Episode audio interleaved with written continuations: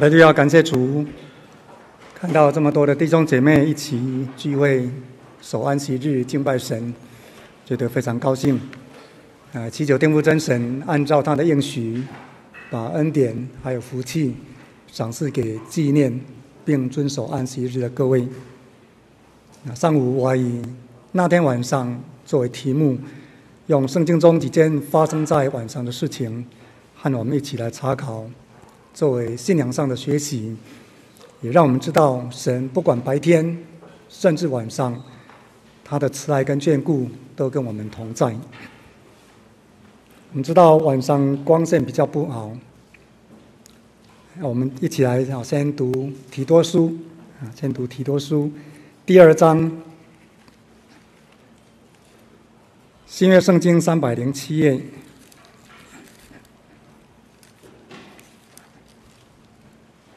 提多书第二章第一节到十五节，我们一起出声朗读。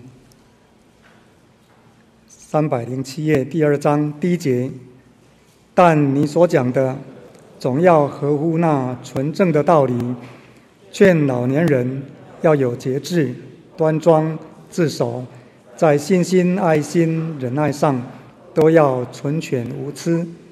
又劝老年妇人。举止行动要恭敬，不说谗言，不给酒做奴仆，用善道教训人，好指教少年妇人，爱丈夫，爱儿女，谨守贞洁，料理家务，待人有恩，顺服自己的丈夫，免得神的道理被毁谤。又劝少年人要谨守。你自己凡事要显出善行的榜样，在教训上要正直端庄，言语纯全，无可指责，叫那反对的人既无可处可说我们的不是，便自觉羞愧。劝仆人要顺服自己的主人，凡事讨他的喜欢，不可顶撞他，不可私拿东西。要显为忠诚，以致凡事尊荣我们救主神的道，因为神救众人的恩典已经显明出来，教训我们除去不敬虔的心和世俗的情欲，在今世自守公义敬虔度日，等候所盼望的福，并等候至大的神。我我们救主耶稣基督的荣耀显现，他们那我们说自己的要救我们脱离一切罪恶，又洁净我们，特作自己的子民，热心为善。这些事你要讲明，劝诫人，用各等权柄责备人，不可叫人轻看你。好，阿门。以上就是保罗。啊，写信给提多，啊，劝勉他要怎么样教导家庭生活。那感谢主，我们今天早上用那天晚上为题作为互相勉励。那我们也都知道晚上光线比较不好，啊，发生事故的时候处理上也相对的不容易。那切结也喜欢到晚上来下手，因为不容易被看清面目。可是很多事情。都是在晚上发生的。那在你的经验当中，有没有发生过哪个晚上，曾经发生过让你觉得惊心动魄的事？啊，或者是在晚上发生过让你到现在依然难以忘怀的事情？啊，或者是有没有在哪个晚上曾经做过什么样的梦？啊，让你觉得惊心动魄？或者是觉得别具意义，是大地震吗？还是亲人的生老病死？我们首先来看出埃及记的四十章三十八节。出埃及记四十章三十八节，旧约圣经一百二十页。出埃及记四十章三十八节。日间，耶和华的云彩是在帐幕以上，夜间云中有火，在以色列全家的眼前，在他们所行的路上都是这样。以色列百姓要出埃及的时候，当时二十岁以上的男丁大概有六十万人，如果加上妇人跟孩子，啊，估计大概两百万人。啊，在台湾每一次重要的选举的造势晚会，如果有十几万人，或者是二十几万人，大家聚集一起，我们看这个会场的热闹程度，就相当的可观。那我们想象一下，以色列百姓他们是两百万人在旷野上，可见这个盛况是是多么的壮观。那虽然这么多人，那神跟他们同在。圣经这里记载，用云柱和火柱来带领他们，引导他们。白天神怕他们太热，所以在帐幕的上面有云彩出现。让这个云彩遮蔽酷热的太阳。那大多数的弟兄姐妹应该还有印象，我们在疫情之前的多年前，曾经在大安森林公园举行户外布道会。那当天也是一样，艳阳高照。那中午在彩排的时候，很多弟兄姐妹都挥汗如雨，啊，或者更担心的是。这些邀请的慕道朋友会不会因为天气很热而不会来参加？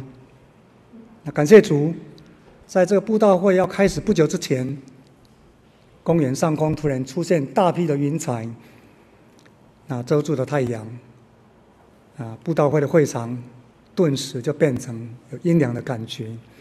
所以当时参加这个布道会的弟兄姐妹，我们本身都得到非常大的造就。我们知道神跟我们同在。他也用奇妙的方式来让这个布道会顺利的举行。那以色列百姓，啊，他们当时在旷野路上，啊，他们晚上缺乏照明设备。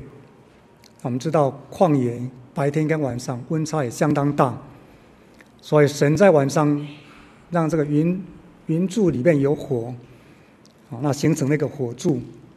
啊出现在这个以色列百姓的他们的上空，出现在他们家的前面，啊，不但有照明的效果，而且又有保暖的效果，啊，这让我们看到神在夜里显出他奇妙的作为，他无微不至的照顾着他的百姓。那以色列百姓到最后能够顺利的出埃及，他们能够来到旷野，啊，因为在那天的晚上，在半夜，埃及发生了一件。非常大的灾难。我们请看《出埃及记》十二章二十九节，《出埃及记》十二章二十九节，旧约圣经八十三页，十二章二十九节，就在半夜，耶和华把埃及地所有的长子，就是从坐宝座的法老。直到被掳囚在监里之人的长子，一切头生的牲畜，尽都杀了。法老和一切臣仆，并埃及众人，夜间都起来了，在埃及有大哀嚎，无一家不死一个人的。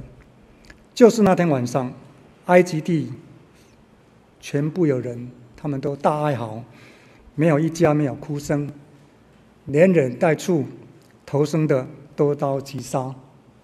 那天晚上，神降下了让埃及人他们大哀嚎的，而且觉得惊心动魄的第十灾，让原来心里刚硬的法老，不但同意让以色列百姓出埃及，而且还催促他们要赶快离开，以免神降下更大的灾害来处罚他们。我们请看加拉太书第六章第七节，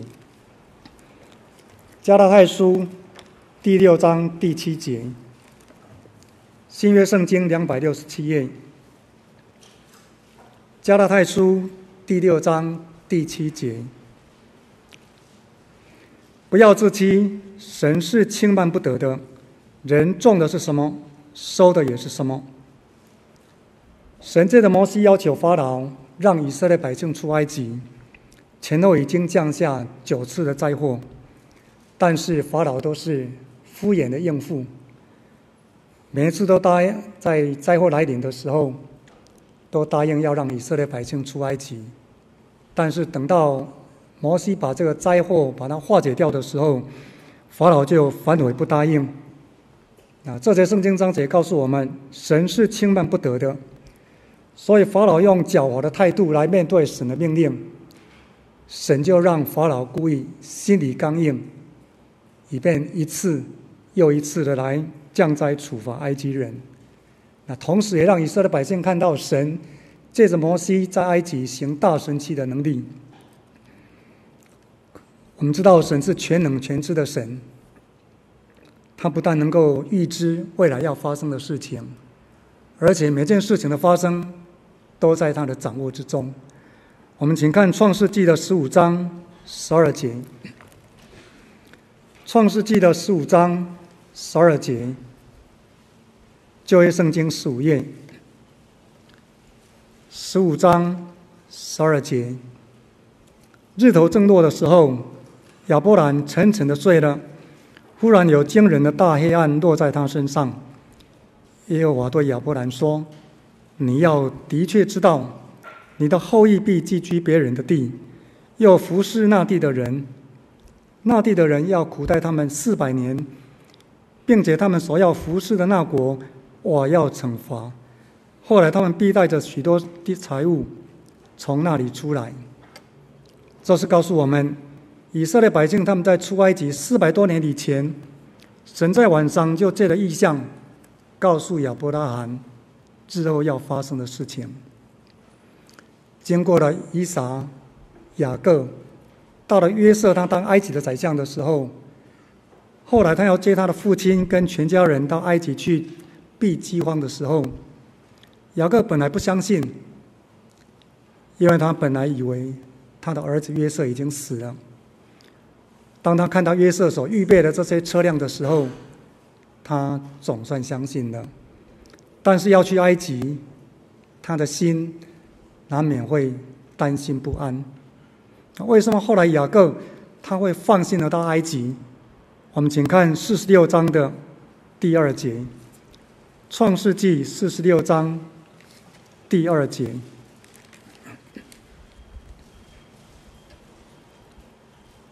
旧约圣经六十页，四十六章第二节，夜间，神在异象中对以色列说：“雅各，雅各。”他说：“我在这里。”神说：“我是神，就是你父亲的神。你下埃及去，不要害怕，因为我必使你在那里成为大族。我要和你同下埃及去，也必定带你上来。约瑟必给你送终。”这是雅各他带着家人起行之后，先到别是巴去献祭。神知道雅各心中担心的事情。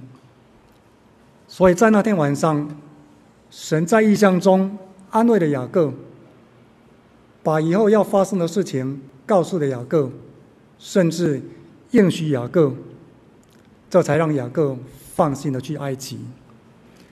神的应许是现实的，是坚定的。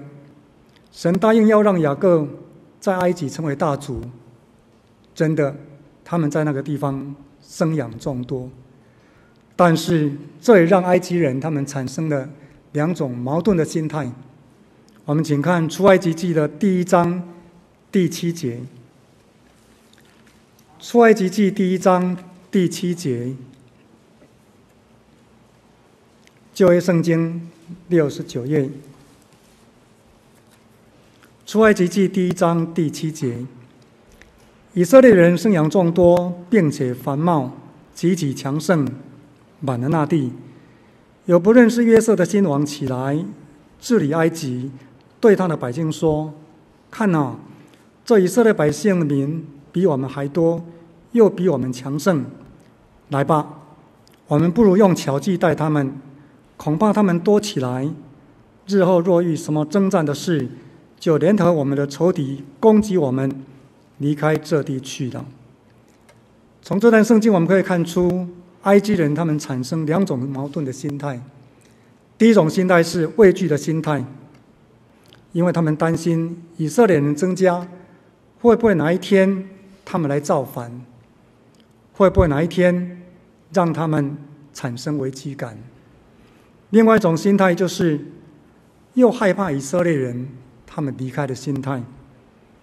我们知道以色列人原来是到埃及的地方来躲避饥荒的异族人，他们住在法老所赏赐的歌珊地。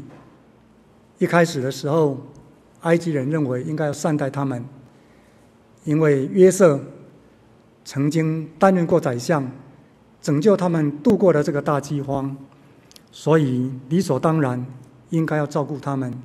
所以以色列百姓在这个地方不但生养众多，而且在那个地方置了产业。但是等到时间一久，不认识约瑟的王起来。而以色列百姓又生养众多，又失去了约瑟这一把有力的保护伞，所以以色列百姓开始受到歧视。所以那些督工的开始加重担，要来苦害这些以色列百姓。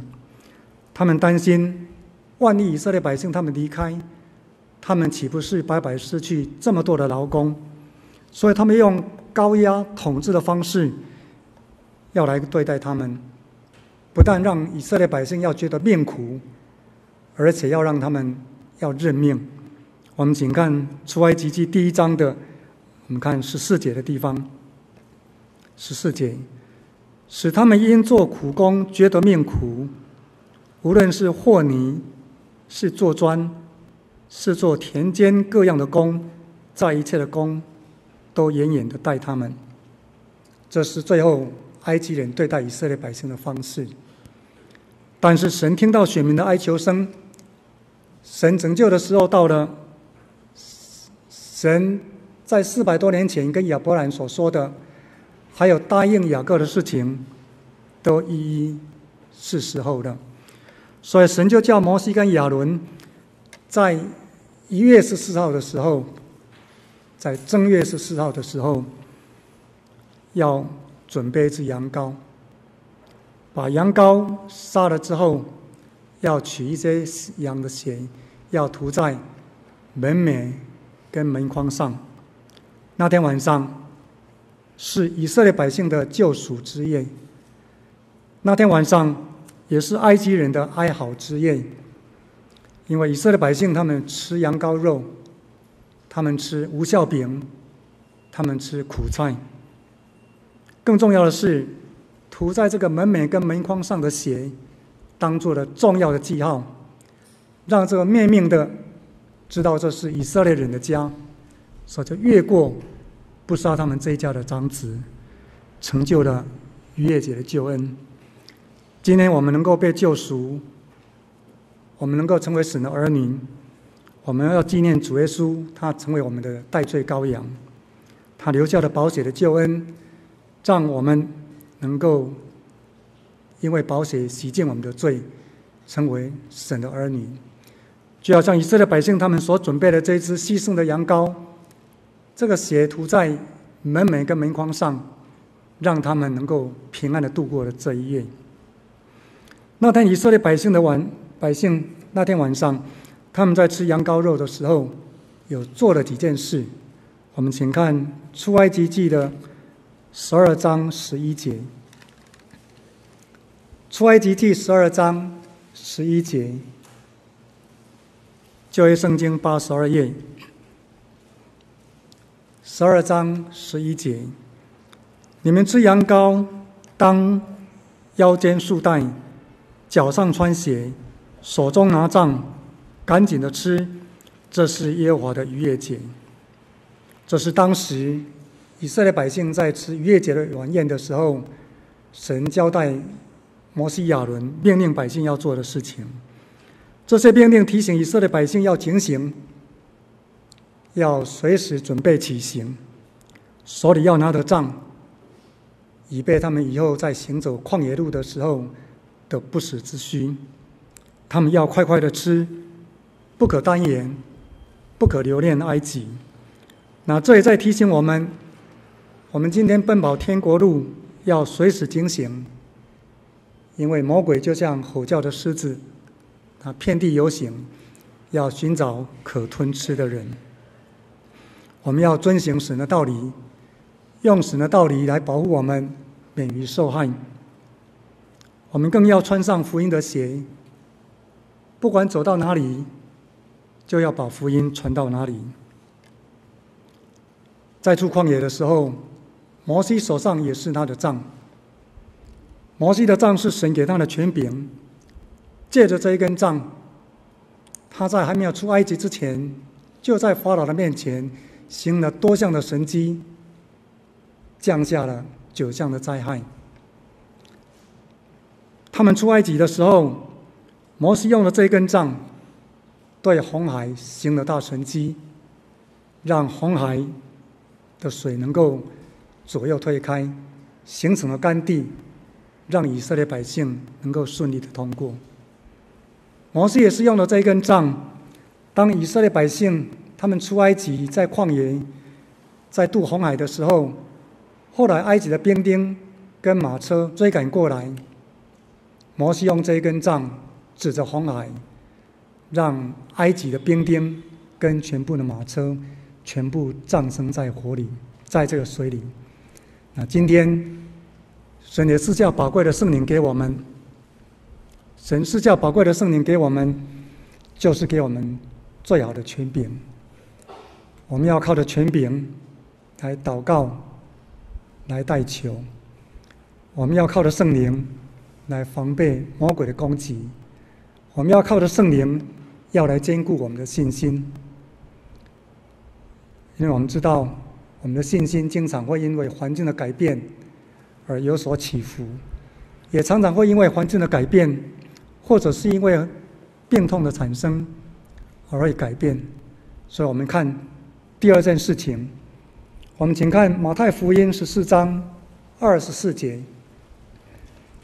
我们请看马太福音十四章二十四节，这是我们非常熟悉的一段经文，也是发生在耶稣跟门徒之间的一段事情。马太福音十四章二十四节，新约圣经二十一页。那时船在海中，因风不顺，被浪摇撼。夜里四更天，耶稣在海面上走，往门徒那里去。门徒看见他在海面上走，就惊慌了说：“是个鬼怪。”便害怕，喊叫起来。耶稣连忙对他们说：“你们放心，是我，不要怕。”彼得说：“主，如果是你，请你叫我从水面上走到你那里去。”耶稣说：“你来吧。”彼得就从船上下去，在水面上走，要到耶稣那里去。只因见风甚大，就害怕，将要沉下去，便喊着说：“主啊，救我！”耶稣赶紧伸手拉住他，说：“你这小信的人呐，为什么疑惑呢？”以下省略。这是在那天晚上四更天发生的事情。彼得和门徒他们都有惊慌的反应。彼得也经历过信心起伏的考验。这对我们来说也有值得学习的地方。我们都知道晚上光线不好，有人怕暗。有人不敢走夜路，所以我们也常常提醒夜归的人要非常小心，尤其不要独自走在暗巷，因为要做坏事的人怕被发现，通常会选择在黑夜、人比较稀少、求救不方便的地方来作案。门徒在船上被海浪摇撼，本来就觉得不舒服，突然间看到黑暗的海面上有人影出现。而且能够走在海面上，又是往他们这个地方走来。看到这种能够走海面的超能力，任何人都会觉得惊吓。虽然门徒他们看过主耶稣行过非常多的神迹奇事，也医病赶鬼，但是他们还没有看过主耶稣行走在海面上。这段圣经的记载是主耶稣他行了，给五千人吃饱之后。他叫门徒先渡船到岸的对边去，所以照理来讲，门徒当时的想法应该认为，主耶稣还在岸的对边，那主耶稣是在那个地方祷告，所以他们根本就不知道这个就是主耶稣，所以难怪他们看到会以为看到鬼怪，他们会惊慌，啊，甚至会喊叫。我想怕黑暗是人的天性，人也往往把黑暗跟这个鬼怪的出现啊把它连接在一起。啊，大人怕黑暗，小孩子更怕黑暗。我读国中的时候，啊，教会晚上的那个国中班的聚会是在晚上举行的。我们现在国中班的聚会是在下午举行。我当时的国中班啊，叫做初级班，是在晚上聚会。那聚会完大概是九点多，啊，那我家住在比较乡下。当然，晚上更没有公车，啊，我一个人要骑着脚踏车从镇上的大林教会要回到乡下，路程大概有三公里。那这个途中会经过啊一段叫做甘蔗轮，一个地名叫甘蔗轮，附近那边有一百多公尺长的坟墓区。那坟墓区就在我的右边。那左边的地方是种植那个白甘蔗的一大片的甘蔗园，晚上黑麻麻的，也没有路灯。那我们知道，尤其冬天的时候，风又大，啊，又很冷。那一风一吹来的时候，那个甘蔗啊，啊会摇动，那看起来就好像人在那边动来动去。然后那个甘蔗叶啊。被风吹啊，就发出那个沙沙那种声音。那年纪小小的我，每次要回去的时候，初级班的老师都会说：“于静啊，路上小心。”我也知道，主耶稣会保护我。可是当时年纪那么小，才十二岁，一个人晚上要骑着脚踏车，要经过那个坟墓区，那个甘蔗园区。所以每到开始要准备进入那个区域的时候，我都预备好，然后就骑着很快，希望能够赶快通过那一区。那我心中会一直默祷，有时候甚至会发出声音说：“哈利路亚，赞美主耶稣，主耶稣啊，求你帮助我，能够看顾我。”有时候我甚至啊会唱那个赞美诗的副歌，比较有雄壮有力的。一边骑，用力的骑，一边唱赞美诗来壮胆。还有时候甚至啊，听到沙沙的声音，会把头这样左右稍微看一下，或者把头啊往后面再瞄一下，就怕有什么东西突然间会冲到我这个地方。所以当时，其实我最怕的事情是，我那一辆老旧的脚踏车，万一不小心在这个地方，那个链子一掉下去，它也叫做拉链。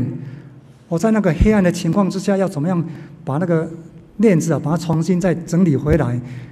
哦，那个心情我最害怕。所以感谢主，那个链的情况没有发生。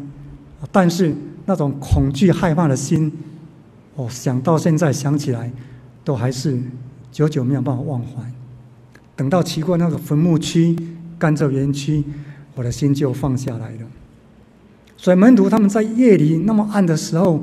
看到有人走海面这样过来，他们会惊慌，他们会喊叫，我能够体会他们的心情。所以，当主耶稣看到门徒喊叫的时候，他们惊慌的时候，主耶稣立刻说：“你们放心，是我，不要怕。”我想听到这个走海面的人，他发出声音，自己说他是主耶稣，门徒应该放心了不少，至少不是原来所想象的这个鬼怪。我想彼得对主耶稣的能力应该是不至于怀疑，但是为了要确认他是不是真的主耶稣，所以在二十八节的地方他说：“主，如果是你，请你叫我从水面上走到你的那里去。”我觉得彼得这一点他值得我们学习。他在碰到困难的时候，他勇敢地向主耶稣来求体验，来求能力。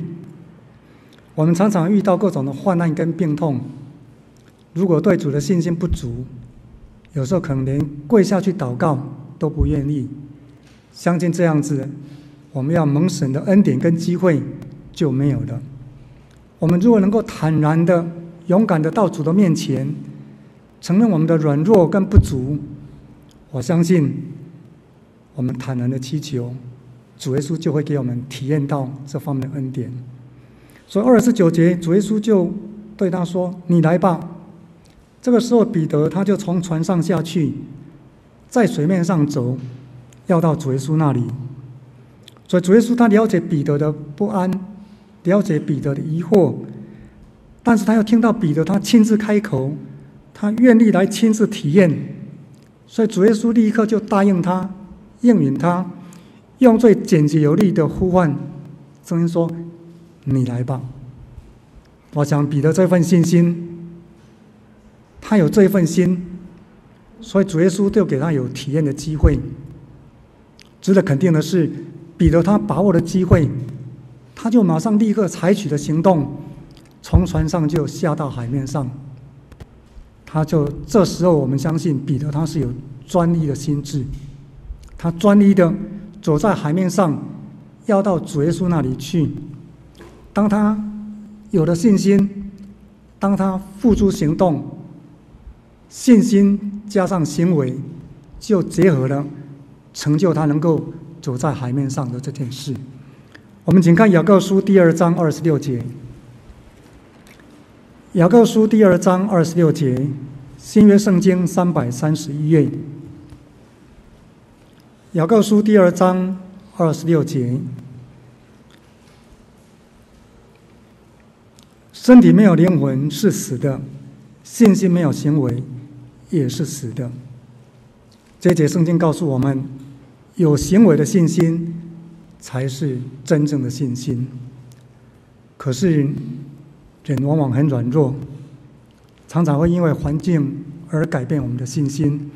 就像彼得，他在前一刻这么勇敢的从海面上、从海船上走到海面上去，这是一个大神迹。相信在场的门徒看了都觉得这是一个超乎一般人的能力。但是下一秒，当他见到风大，他就害怕了。这一害怕，他走海面的能力就消失了。我们请看《箴言》二十四章第十节，《箴言》二十四章第十节，旧约圣经七百八十七页，《箴言》二十四章第十节。你在患难之日若胆怯，你的力量就微小。各位弟兄姐妹，彼得走在海面的时候，那个风浪大，是他走在海面上才突然发生的吗？不是，是他还没有走在海面上的时候本来就有的。但是当彼得他一开始走在海面上的时候，他跟他原来。走下去的时候，他的目标不一样的。原来他的目标是在耶稣的身上，但是他走下去的时候，他分心了。他看到风浪大，就害怕，所以就失去了信心，就失去了力量。所以这个改变的关键在什么地方？是眼目在耶稣，还是眼目在海浪？眼目在耶稣。他就继续的走到耶稣那里去了，眼目在海上，他看到海浪，他就害怕，他就忽略掉原来主耶稣已经给他有走海面的这个能力的。还好，当他快要沉下去的时候，他马上喊着说：“主啊，救我！”啊，若不是主耶稣及时伸手来拉住他，相信。他在这个紧要时刻已经沉下去了，所以我们在发生紧要关头的时候，我们要记得要马上求主来帮助。我们请看诗篇四十六篇第一节，诗篇四十六篇第一节，旧约圣经六百九十一页，诗篇四十六篇第一节，神是我们的避难所，是我们的力量。是我们在患难中随时的帮助。相信很多弟兄姐妹都有这个经验。有时候我们碰到危急的事情的时候，我们会紧急的念“哈利路亚”，啊，这是最有效又争取时效的一个信号的表现。在尼希米记里面记载，尼希米他被人家抓到异国去当亡国奴，但是他当时是纠正。当他听到以色列百姓那些被掳归回剩下的人，在犹大城被人欺负、被人凌辱的时候，而且耶路撒冷的城墙被拆毁、城门被焚烧的时候，他内心非常的痛苦。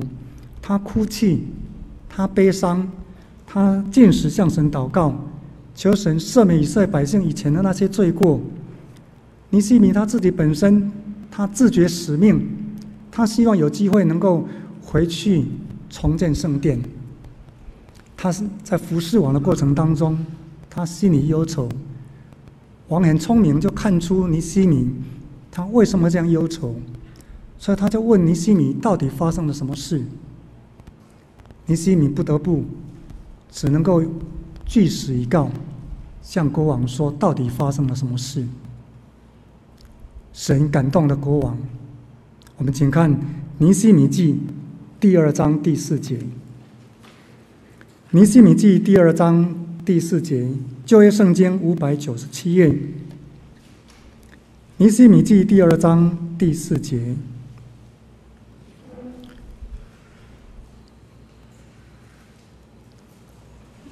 旧约圣经五百九十七页，王问我说：“你要求什么？”于是我默祷天上的神。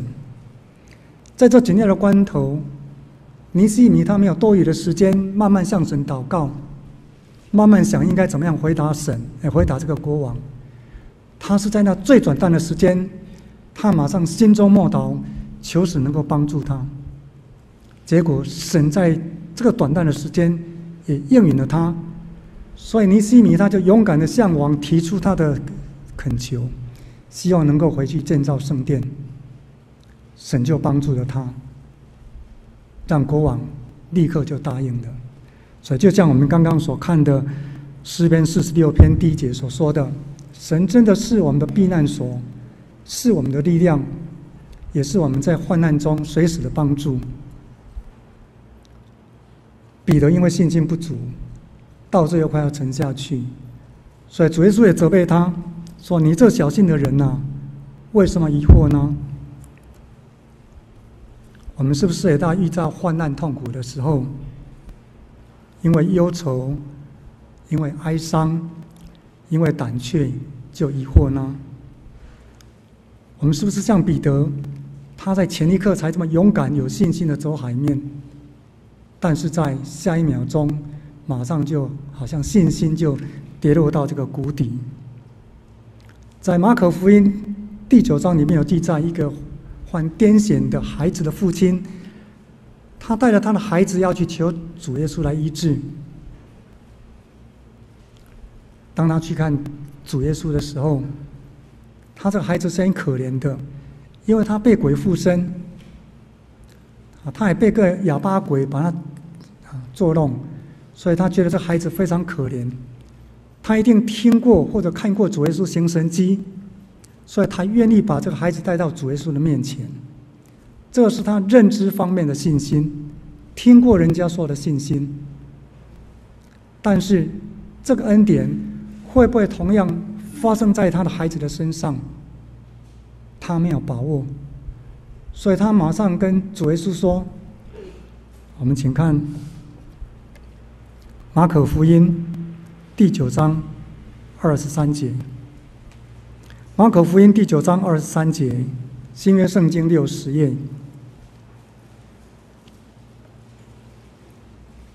马可福音第九章二十三节，耶稣对他说：‘你若能信，再信的人凡事都能。’”孩子的父亲立时喊着说：“我信，但我信不足，求主帮助。”孩子的信心，孩子的父亲到最后他没有行为上面的信心。我相信他也说出我们很多人的心声，所以，我们也可以像这个孩子的父亲一样，我们勇敢的向神说：“神啊，我的信心不足，求你加添我信心。”我们再看一个例子，我们看保罗。保罗他在蒙主拣选以前，他是一个逼迫信耶稣的激进分子。他蒙主拣选之后，他是一个为福音热心的福音工人。他曾经被棍棒打，被剥掉衣服，被下在监狱当中。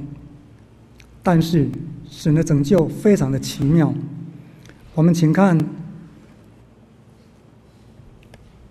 使徒行传》十六章。《使徒行传》十六章二十五节，《使徒行传》十六章二十五节，新约圣经一百八十八页，《使徒行传》十六章二十五节，约在半夜，保罗和西拉祷告、唱诗、赞美神，众囚犯也侧耳而听。忽然地大震动。甚至监牢的地基都摇动了，监门立刻全开，众囚犯的锁链也都松开了。禁足一行看见监门全开，以为囚犯已经逃走，就拔刀要自杀。保罗大声呼叫说：“不要伤害自己，我们都在这里。”禁足叫人拿灯来，就跳进去，战战兢兢地俯伏在保罗、西拉面前，又领他们出来，说：“奥瑞先生。”我当怎样行才可以得救？他们说：“当信主耶稣，你和你一家都必得救。”那天晚上，保罗、西拉被下在监里，不是因为他们犯罪，是为了福音的缘故。那天晚上，被严严看守的他们这两个人，他们竟然能够靠主平静安稳。在那个地方，他们发出的不是抱怨的声音，而是祷告、唱诗、赞美神的声音。那天晚上，神竟然让地震发生，让地震的程度大到监门都大开，连这个囚犯他们的锁链都松开了，让这个禁足他吓得准备要拔刀自杀，因为他已担心。万一逃犯都走了，他失子的下场一定是非常严重的。可是，在这个关键的时刻，保罗和西拉他们没有趁机逃走，他们却利用这个机会安慰这个可能自杀身亡的禁足，甚至还把握这个机会，把这个福音传给禁足的一家人，让禁足一家人。他们化危机为转机，全家都能够信主，全家都能够得救，让我们看到神的作为真的是非常的奇妙。神的拯救也不是我们用一般的想法可以想象到的。以下我就做一个简单的见证。今年的六月二十九日，星期四。我动了心脏主动脉瓣膜的换瓣膜手术。那在手术的前一天，主治医师特别跟我的孩子们说：“爸爸只有一个，明天他要动手术。你们明天早上六点要在病房集合。我来查房的时候要抽考你们，你们一定要明确的知道。”你的父亲要动什么手术？他为什么要动这个手术？手术当天早上六点左右，医师很准时的就来查房，并且就抽考了。医生走完之后，我们全家人就一起在我的病房里面一起同心祷告。求主带领，也把这件手术就交托在主的手中。大概七点半的时候，我就被送进开刀房。手术以前，先全身麻醉。手术的时候，我的心脏要暂停。我的肺部也要暂停，我的肺就好像泄了皮球一样，全部都没有气，都扁掉了。那为了要维持啊身体的体的循环功能，还有心肺的一个基本功能，所要从属膝部的地方要插管连到心脏、肺脏，还有在外面一台叫做叶克膜的机器来做体外的循环。我这边还有伤痕，这边要插的管子要连上机器来随时监控我。的生命现象是否还正常还在？嘴巴插上呼吸管，身上还有插了大大小小的各种的管子。感谢主，大约在下午一点半的时候，手术完成，我就被推进交护病房。那太太跟孩子们，他们分批进来看我。那时候我的呼吸管已经拔掉，显得非常的疲惫。但是感谢主，我当时是清醒的。加护病房因为有固定的探访时间，所以孩子跟太太也不能久留，所以他们在一起祷告之后，就先回家休息。那手术之后，我的身上有挂着两个血袋。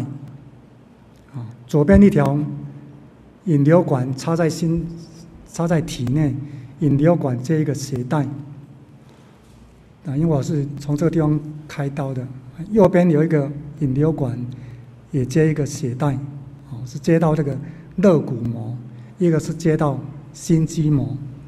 啊，那我躺在加护病房的床上，因为我知道这两条引流管。需要把开刀的时候，心脏附近的那个血水，还有骨膜附近的那个血水，要把它引流出来。我躺在加护病房的床上，我就看着那个血就一滴一滴，慢慢的流到这个血袋当中。那护理人员他们大概都会经过一段的时间，就来查看血袋满了没。如果这血袋快满了，就把它拔掉，把血挤掉，再重新装上去。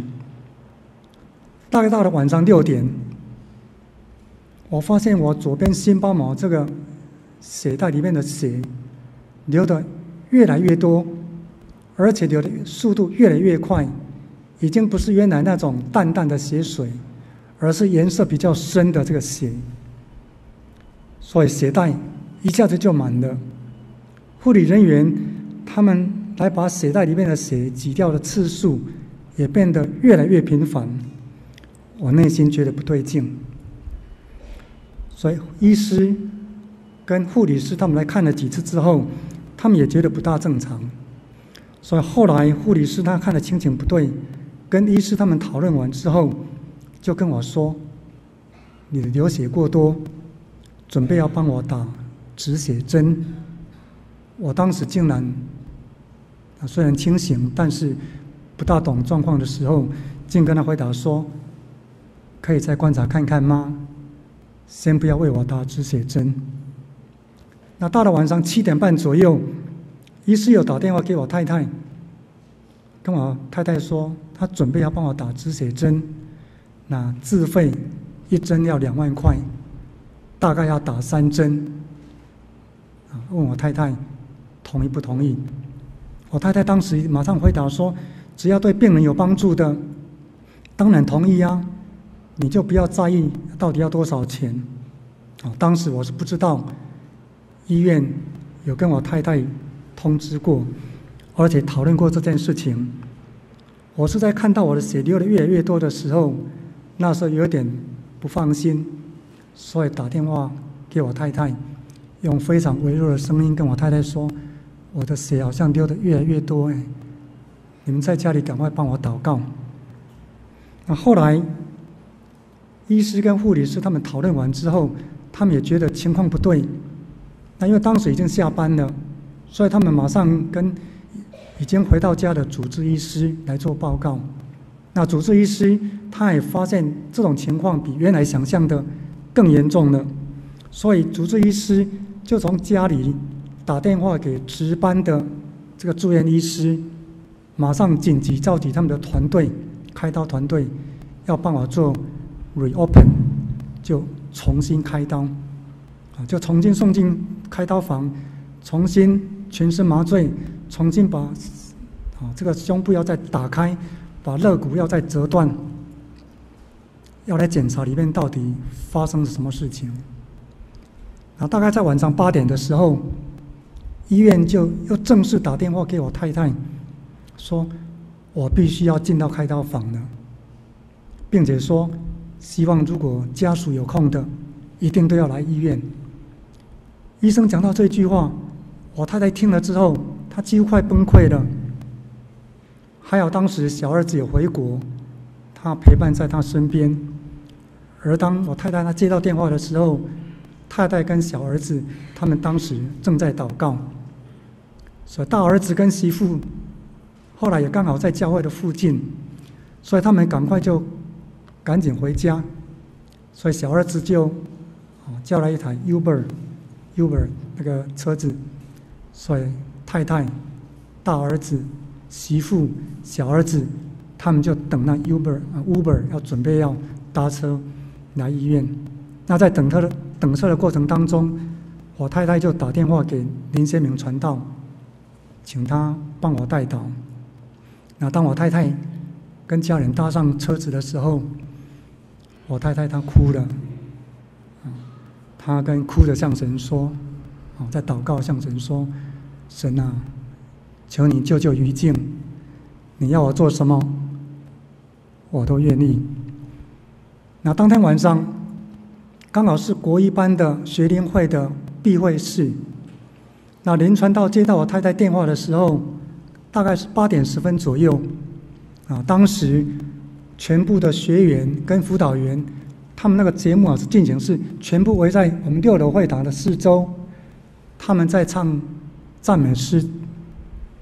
当时所唱的两首赞美诗，都是跟祷告有关系的。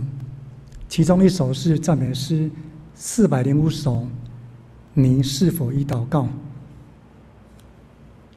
好，那诗一唱完，林传道马上拿起麦克风，对着全部人说：“我们现在大家为正要紧急开刀的指示来祷告。听说那一天晚上。”全部都弟兄姐妹跟学员们，他们迫切祷告的声音，几乎把这会堂啊震破了。大家目标一致，诚心诚意的向神祷告。那家人到医院不久之后，后来您传道谢文清执事的夫妇，还有张富姐弟兄，他们随后也赶到医院，就在病房的外面。来帮我祷告。那感谢主，经过了几个小时的重新开刀之后，终于找到了出血的源头。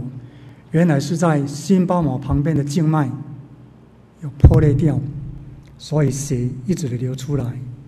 医生找到病源，就赶快把它烧了，把它止血。那个感谢主。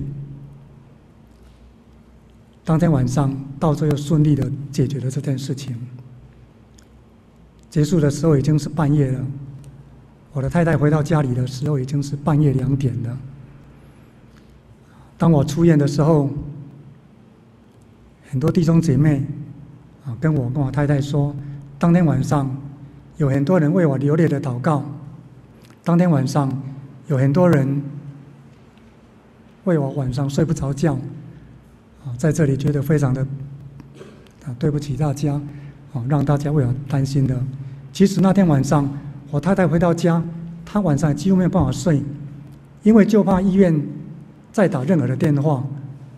啊，那感谢主，经过了这件事情，我知道神的保守和怜悯，也知道许多人为我流泪祷告，所以神让我在最危急的时候，当时竟然能够镇定的回答。医护人员说：“可以不可以再观察看看？先不要为我打止血针。事后才真的明白，打了止血针虽然有止血的效果，但是如果没有找到真正出血的源头，并没有真正的解决问题。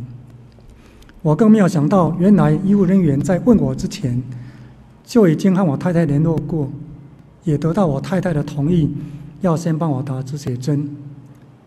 感谢主，在为难的时候，主耶稣他看顾我，他让医护人员他们当时就暂时不帮我打止血针。